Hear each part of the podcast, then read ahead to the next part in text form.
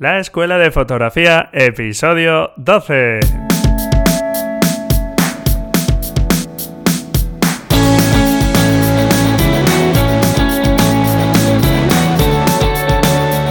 Que son mis ojos mi tesoro, que es mi Dios, la libertad. Mi ley ver a tonito el mundo, mi única patria, amar. Hola, hola, bienvenidos a este nuevo episodio de la Escuela de Fotografía un podcast donde aprender fotografía sin complicarnos la vida en exceso. Sabes que dominar tu cámara es muy importante. Tienes que conocer la herramienta para poder hacer tus fotografías, pero no tienes que obsesionarte con todos los botoncitos de tu cámara. Vamos a verlos poco a poco. Ya hemos introducido capítulos donde hemos visto la técnica básica. Te recomiendo escuchar el episodio número 3 y el complemento, el episodio número 5, donde hablo de la técnica básica para controlar tu cámara fotográfica y poco a poco lo vamos a ir consiguiendo y lo vamos a ir haciendo. Claro que sí. Tienes que adentrarte poco a poco en el manejo de los modos semiautomáticos de tu cámara, que son los que yo te aconsejo. Y bueno, poco a poco también a lo mejor podemos probar para, para alguna cosa en particular el modo manual. Pero no te obsesiones con el modo manual. Sabes que yo te lo vengo diciendo en este podcast porque al principio controlar todos los parámetros y configurar ese modo de disparo es complicado. Bien, en este episodio me gustaría que viésemos los conceptos básicos del revelado. Seguramente tienes muy poco tiempo libre, es posible también que no sepas muy bien cómo hacer el revelado y entonces finalmente la mayoría de tus fotografías no las revelas. Conforme disparas de tu cámara, pues son como las muestras a los demás o como se quedan en tu ordenador, etcétera, ¿de acuerdo? Pero como ya te vengo yo también insistiendo, todas las cámaras fotográficas cualquiera, desde la más básica a la más profesional, todas tienen unas limitaciones y son incapaces de ver lo mismo que ve el ojo humano. Por eso es muy importante el proceso de revelado. Básicamente el fin del revelado es mejorar tus archivos digitales que es capaz inicialmente de captar tu cámara fotográfica y elevar su potencial para que transmitan mucho mejor eso que tú vistes a través del visor de tu cámara. Me gustaría que cuando termine este episodio, si no utilizas un programa de revelado, eh, no te quepa duda de qué programa de revelado utilizar y te pongas a ello realmente, porque te puedo asegurar que con muy poco tiempo vas a ver cómo mejoran muchísimo tus fotografías. Hay fotografías que prácticamente tiraríamos a la basura por eh, que el disparo no ha sido, la exposición no ha sido la más adecuada, se nos ha quedado muy oscura o al revés está muy sobreexpuesta hay zonas que, tienen mucha luz, otras que tienen mucha sombra, pues todo ese tipo de cosas las podemos mejorar realmente en muy poco tiempo. Seguramente en un minuto o un par de minutos puedes revelar una fotografía de forma básica y mejorarla muchísimo, te lo puedo asegurar. Bueno, lo primero que tienes que averiguar, si no lo sabes todavía, es si tu cámara puede disparar en formato RAW. Todas las cámaras digitales permiten disparar en formato JPEG, que es un estándar de imágenes, digamos el más utilizado. Pero todas las cámaras reflex digitales, estas cámaras que ahora están poniéndose muy de moda, las cámaras sin espejo, muchas cámaras compactas, permiten este formato RAW. Y tienes que saber si tu cámara te permite configurar este modo de disparo además del formato JPEG. ¿Qué diferencia el formato JPEG del formato RAW? Pues básicamente la diferencia es que en el formato JPEG tu cámara está haciendo un procesado inicial automático de tus fotografías. Aunque no lo sepas, ya está haciendo un balance de blancos, está aumentando y mejorando el contraste, está saturando la imagen, está aplicando ya algo de enfoque a tu fotografía y todo eso de forma automática, no tienes ningún control sobre ello. JPEG además es un estándar que solo permite guardar la imagen de forma comprimida y con pérdida de información, que significa que cuando tu cámara guarda la información de su sensor digital en el formato JPEG, sí o sí estamos perdiendo cierta calidad. Generalmente en los menús de la cámara se puede configurar distintas calidades, pero aunque elijas la máxima calidad JPEG, va siempre a perder parte de la información. ¿Cuál es la diferencia con RAW? Pues que RAW no aplica prácticamente ninguno de estos procesados automáticos y lo único que hace es guardar la información comprimiendo pero sin perder información. Comprime pero no pierde en ese proceso de compresión, no pierde información. Y podrías preguntarte, ah, con JPEG al comprimir sí pierde y con RAW al comprimir no pierde. Pues efectivamente es así porque los formatos de compresión, unos conllevan pérdida de información y otros no. Naturalmente los que no pierden información pueden comprimir menos la información, porque no se pueden permitir el lujo de perder ninguna información. Por ese motivo los archivos RAW suelen ocupar entre 3, 4 o 5 veces más que un archivo JPEG. Pero he escuchado muchas veces por ahí y no es cierto que RAW no es un formato comprimido, y sí es comprimido, ¿de acuerdo? Bien, hecha esta pequeña aclaración, seguimos. ¿Qué te va a permitir disparar en formato RAW?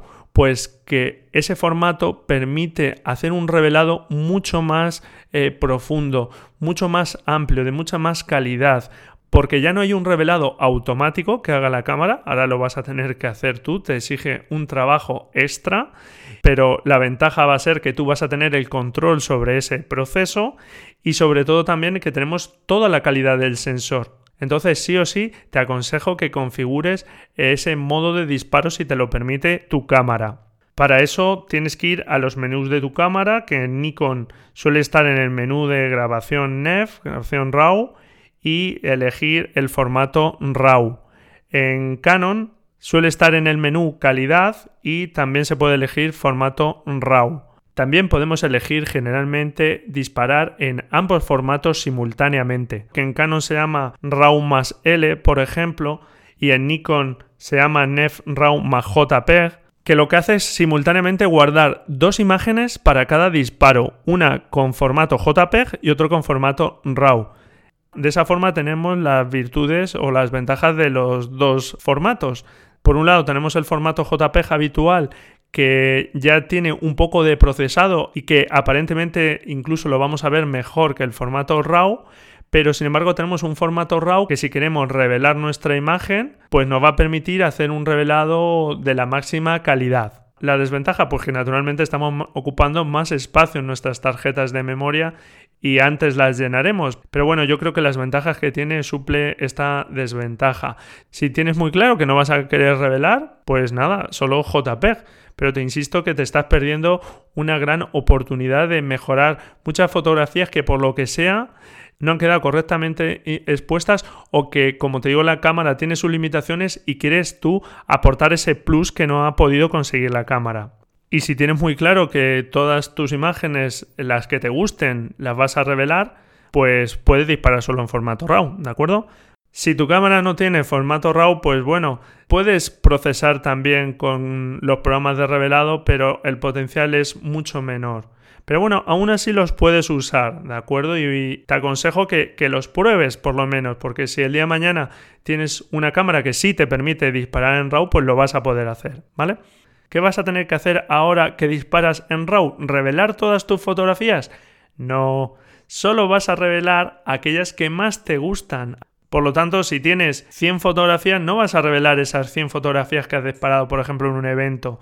Vas a revelar las 3 o 4 o 5 fotografías que más te gustan. ¿De acuerdo? O sea, que no te me pongas perezoso, perezosa y no me digas que no vas a revelar. Vale, pues Ahora que ya tenemos configurado en nuestra cámara el formato RAW, que sabemos qué ventajas nos puede ofrecer, ¿Qué programa debemos utilizar? Pues básicamente hay dos tipos de programas. Los programas que vienen en un CD con tu cámara, que son los del fabricante. El fabricante de tu cámara, sea Canon, Nikon, Olympus, la que sea, elabora unos programas para que puedas revelar tus fotografías. Y aquí hago un, inciso, por cierto, porque si configuras el modo RAW en tu cámara, vas a ver que cuando dispares el formato de archivos no va a ser RAW, sino que en Nikon suele ser .nef, en Canon .cr2, en Sony suele ser AWR o SRF, Fujifilm.raf, todos son archivos RAW, pero cada fabricante lo guarda de una forma distinta y la extensión de archivo es distinta. ¿Para qué lo vamos a hacer igual y simplificar las cosas? Pues nada, cada fabricante su formato RAW propio y sus programas de revelado. ¿Para qué vamos a hacer algo estándar? Bueno, sí que hay un formato RAW estándar o que intenta ser un estándar, que es el formato DNG. Es una iniciativa de Adobe e intenta ser un formato RAW universal. Bien, como ya has disparado en, RAW, tienes tus archivos RAW que tendrán la extensión .NET, .cr2, .raf, la que tengan, pero son tus archivos RAW que como vas a ver, pues ocupan tres o cuatro veces más de espacio que el archivo JPEG. Bien, pues o bien utilizas, como decíamos, los programas de revelado que te da tu fabricante, ¿de acuerdo? Pero que suelen ser programas más eh, básicos, más rústicos, o bien utilizas programas de terceros, que son los que utilizan la mayoría de la gente. Hay muchos también, pero básicamente los más conocidos son Camera Raw y sobre todo últimamente Lightroom aunque también hay muchos otros como Capture One, etc. Nosotros aquí, eh, tanto en el podcast como en el blog de imagen.com, nos vamos a centrar sobre todo en Camera Raw y Lightroom, que verdaderamente tienen el mismo proceso de revelado, ambos son de Adobe, de la compañía Adobe, y bueno, cada uno ha seguido un poco un camino un poco distinto, pero básicamente el motor de revelado es exactamente el mismo. Yo te aconsejo utilizar uno de estos. Bien es cierto que hay gente que dice que la máxima calidad de un archivo RAW solamente se puede obtener utilizando los programas de los fabricantes. Pero sin embargo, como te digo, estos programas son mucho más rústicos, están mucho menos avanzados porque un fabricante de cámaras de fotos se dedica a hacer cámaras de fotos, pero no a hacer programas, aunque lo tiene que hacer, digamos, para que tú puedas revelar tu fotografía si no quieres utilizar otros programas, pero no se dedica a ellos. Sin embargo, compañías como Adobe pues se dedican a hacer programas, programas de revelado, de procesado de imágenes, como el conocidísimo Photoshop y naturalmente pues todos los programas que hacen tienen muchas más opciones y son mucho más avanzados, ¿de acuerdo? Entonces ese es mi consejo, que utilices alguno de estos programas, Camera Raw o Lightroom, que son los que te voy a comentar aquí en este eh, episodio. Tanto Camera Raw como Lightroom son programas de pago. Camera Raw realmente acompaña a Photoshop, como vamos a ver, y no tienes que pagar nada adicional por él, pero tienes que pagar por Photoshop.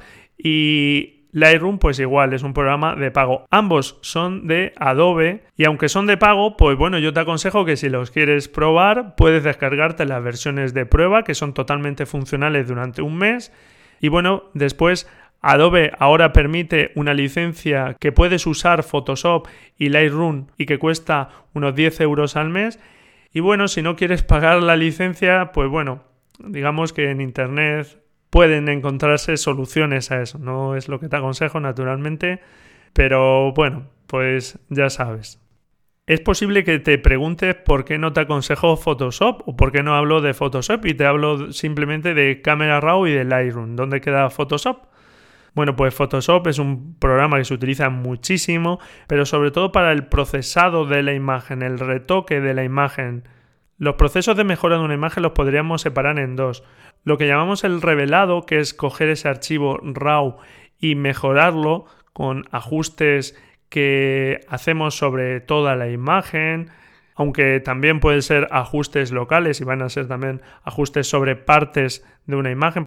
Y Photoshop lo que nos va a permitir es hacer un procesamiento mucho más avanzado, mucho más complejo, porque podemos eliminar partes de una escena, podemos eh, añadir cosas, inventarnos luces. Eh, como sabes, pues se utiliza muchísimo Photoshop para todo el tema de retoque fotográfico sobre modelos, etcétera, ¿vale? Que las modelos no tienen ni una sola arruga, ni tienen un gramo de grasa eh, de sobra, etcétera, ¿de acuerdo? Realmente el revelado, digamos que intentaría mejorar una imagen, pero sin inventarse cosas que no están en la imagen. Estamos eh, subiendo un poco la exposición, si le falta, bajando un poco la exposición, pero no nos estamos inventando cosas que no están en la fotografía. Sin embargo, en el procesado, en el retoque, todo está permitido, puedes hacer lo que quieras. Muchas veces la separación entre el retoque y el procesado no está tan clara y hay un debate abierto bastante grande. Recientemente saltaba un poco el escándalo de unas fotografías que estaban retocadas con Photoshop de un fotógrafo muy reconocido, Steve McCurry, y que, bueno, pues eh, demostraban que hay fotógrafos de reconocimiento internacional como Steve McCurry que retocan sus fotografías. Y bueno, pues Steve McCurry digamos que está asociado un poco a una fotografía documental o de fotoperiodismo que exige unos límites en todo esto y que hay que ser muy claro y no inventarnos, claro, si estamos hablando de la realidad no nos podemos inventarla y adaptarla a lo que nosotros nos gusta o eliminar parte de la cena porque creemos que, bueno, pues eso no me aporta nada, pues lo quito. Hay determinados géneros de la fotografía que sí que tiene que estar eso muy limitado y muy acotado y tiene que haber una ética profesional, ¿de acuerdo? Pero en el resto, pues podemos hacer lo que queramos y hay gente que eh, no hace ni fotografías propias, sino que coge fotografías de otros autores, las mezcla y crea otras obras distintas. Eso lo queríamos con Photoshop. El revelado sería algo mucho más sencillo. Sería eso que no hace la cámara por nosotros, ese revelado automático, nos lo deja a nosotros y nosotros mejoramos nuestra imagen según nuestra conveniencia, también según lo que queremos transmitir. Pero no estamos inventándonos cosas, añadiendo cosas que no están, etc. ¿De acuerdo? Espero que te haya quedado claro. Si tienes cualquier duda, pues me, me dices en los comentarios.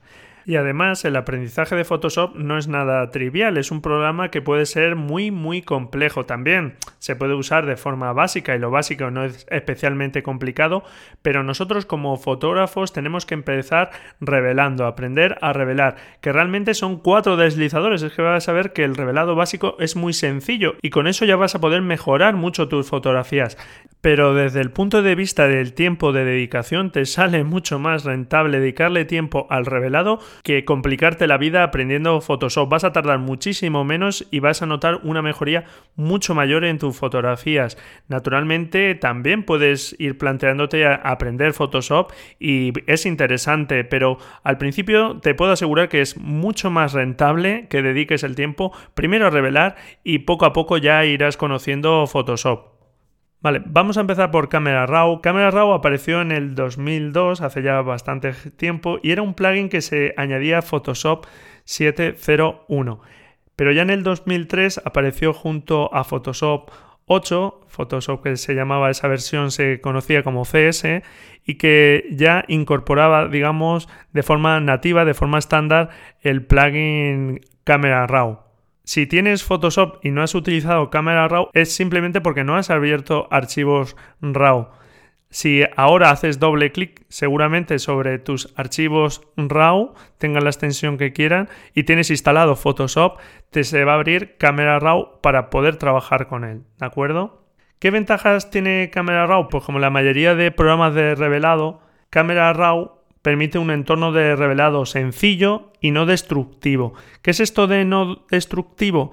Pues significa que tú vas a poder hacer todos los ajustes que quieras sobre el archivo original, sobre tu archivo RAW, y cuando quieras vas a poder, si no te convence el resultado, vas a poder volver al archivo original sin ningún problema. Todos los ajustes que estás haciendo puedes volver hacia atrás prácticamente a un golpe de clic. Entonces no hay riesgo de destruir la imagen original o de el revelado, pues eso, machaque esa imagen original o la puedas perder. Del mismo archivo RAW puedes hacer distintos revelados sobre la misma imagen, incluso guardar distintas eh, versiones de revelado sobre la misma imagen sin que eso afecte para nada a la calidad ni a la imagen original. Puedes guardar y reutilizar los ajustes si te han gustado en lo que se conocen como presets, como ajustes predeterminados, para poderlos reutilizar. Y lo fundamental es que tiene un flujo de trabajo muy sencillo y que el aprendizaje es súper sencillo. Por lo tanto, mi primera recomendación, si nunca has utilizado un programa de revelado y tienes Photoshop, pues dispara en formato RAW y eh, abre tus imágenes con cámara RAW. Y la única pega sería que tengas una versión muy vieja de Photoshop y no soporte el formato RAW de tu cámara, que también los van cambiando los fabricantes. ¿Qué le vamos a hacer? pero en las notas del programa te voy a dejar un enlace para que puedas consultar tu modelo de cámara y qué versión de Photoshop de Camera Raw necesitarías, ¿de acuerdo? Bien, el otro programa, como te decía, es Lightroom. Lightroom tiene las mismas ventajas que Camera Raw, pero digamos que Lightroom va enfocado a abarcar todo el flujo de trabajo de un fotógrafo. Desde que descargamos nuestras imágenes en nuestro ordenador hasta que la ves impresas en tus redes sociales donde más te gustan o impresas en tu salón, etc. Digamos que está más pensado para la fotografía. Sin embargo, Camera Raw, digamos que es un plugin que se añadió a Photoshop para que pueda trabajar con las imágenes RAW pero ya no está tan dirigido a la fotografía y realmente si quisiéramos tener todo el potencial del Lightroom en Camera Raw tendríamos que hacer uso de algún programa adicional como es Bridge de Adobe también que nos permitiría importar las fotografías y trabajar con catálogos de fotografías de una forma similar al módulo de biblioteca que trae Lightroom, que es el primer módulo con el que nos encontramos de trabajo y que no está en Camera Raw. Esto lo suple Bridge. Entonces realmente la comparativa no es entre Lightroom y Camera Raw, sino entre Bridge más Camera Raw y por otro lado Lightroom, ¿de acuerdo? Otra diferencia de Camera Raw y Lightroom es que los ajustes de Camera Raw se guardan en un archivo que aparece junto a tus imágenes y se llama un archivo Sidecar que gestiona automáticamente Camera Raw y es un archivo que Camera Raw genera automáticamente, como te digo, junto a nuestras imágenes y tiene la extensión XMP para guardar los ajustes que has realizado a esa fotografía. Realmente si borrásemos ese archivo de ajustes, que podríamos borrarlo como si fuera otro archivo de nuestras carpetas, estaríamos borrando todos los ajustes que hemos hecho a esa imagen. Sin embargo, en Lightroom todo eso se guarda en una base de datos. Ahora no aparece ningún archivo junto a la imagen, sino que en otro lugar guarda esos ajustes para esa imagen. La verdad es que aquí cada sistema tiene sus ventajas y sus inconvenientes. Es verdad que Lightroom, al guardar esa información en una base de datos, pues no ves archivos extra por ahí que aparecen, pero también es cierto que a veces si tu catálogo crece, esa base de datos de Lightroom es un poco más mm, complicada, digamos. Entonces, básicamente, como te digo, las diferencias entre Lightroom y Camera Raw es que Lightroom está orientado y centrado fundamentalmente en la fotografía. Esa es una de sus ventajas. Sin embargo, la curva de aprendizaje de Lightroom es un poco más alta porque es un programa totalmente separado de Photoshop y que te tienes que aprender, digamos, de nuevo. Su interfaz no es que sea complicada, pero además hay que hacer un proceso de importación de las imágenes a Lightroom para poder trabajar con ellas, etc. Mi consejo prácticamente es que empieces con Camera Raw y después el salto a Lightroom va a ser bastante sencillo. Y si no manejas nada Photoshop, entonces sí que te aconsejo ya empezar directamente con Lightroom porque vas a tener ya de base el programa que es más completo para nosotros, para los fotógrafos a la hora de revelar nuestras fotografías y para poder llevar a cabo todo nuestro flujo de trabajo.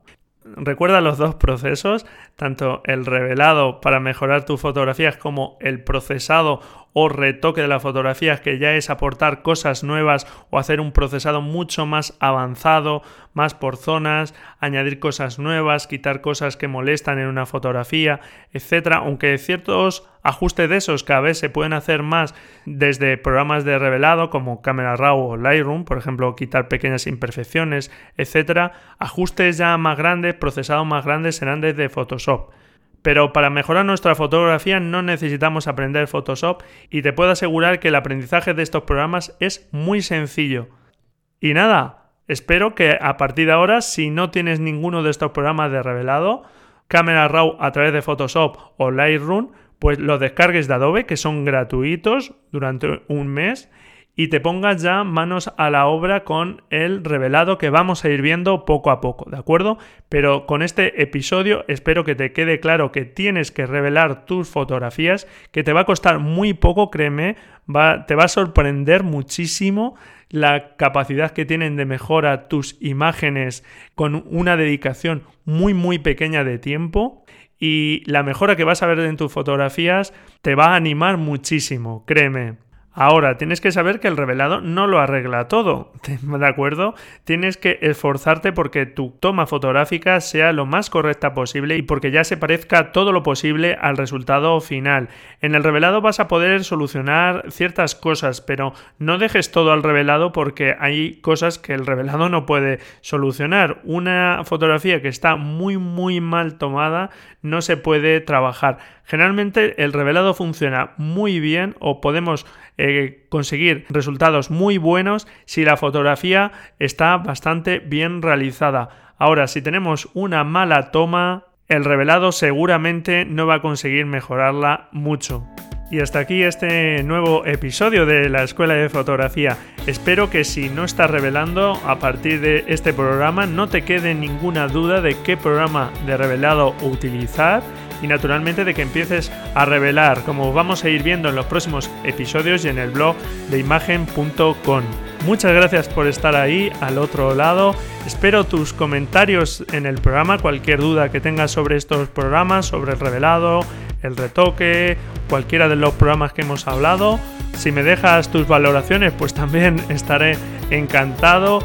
Y nada, nos vemos en el próximo capítulo con otra nueva práctica de fotografía porque tenemos que animarnos y hacer muchas fotografías para seguir aprendiendo. Claro que sí. Hasta el jueves. Felices fotografías. Adiós.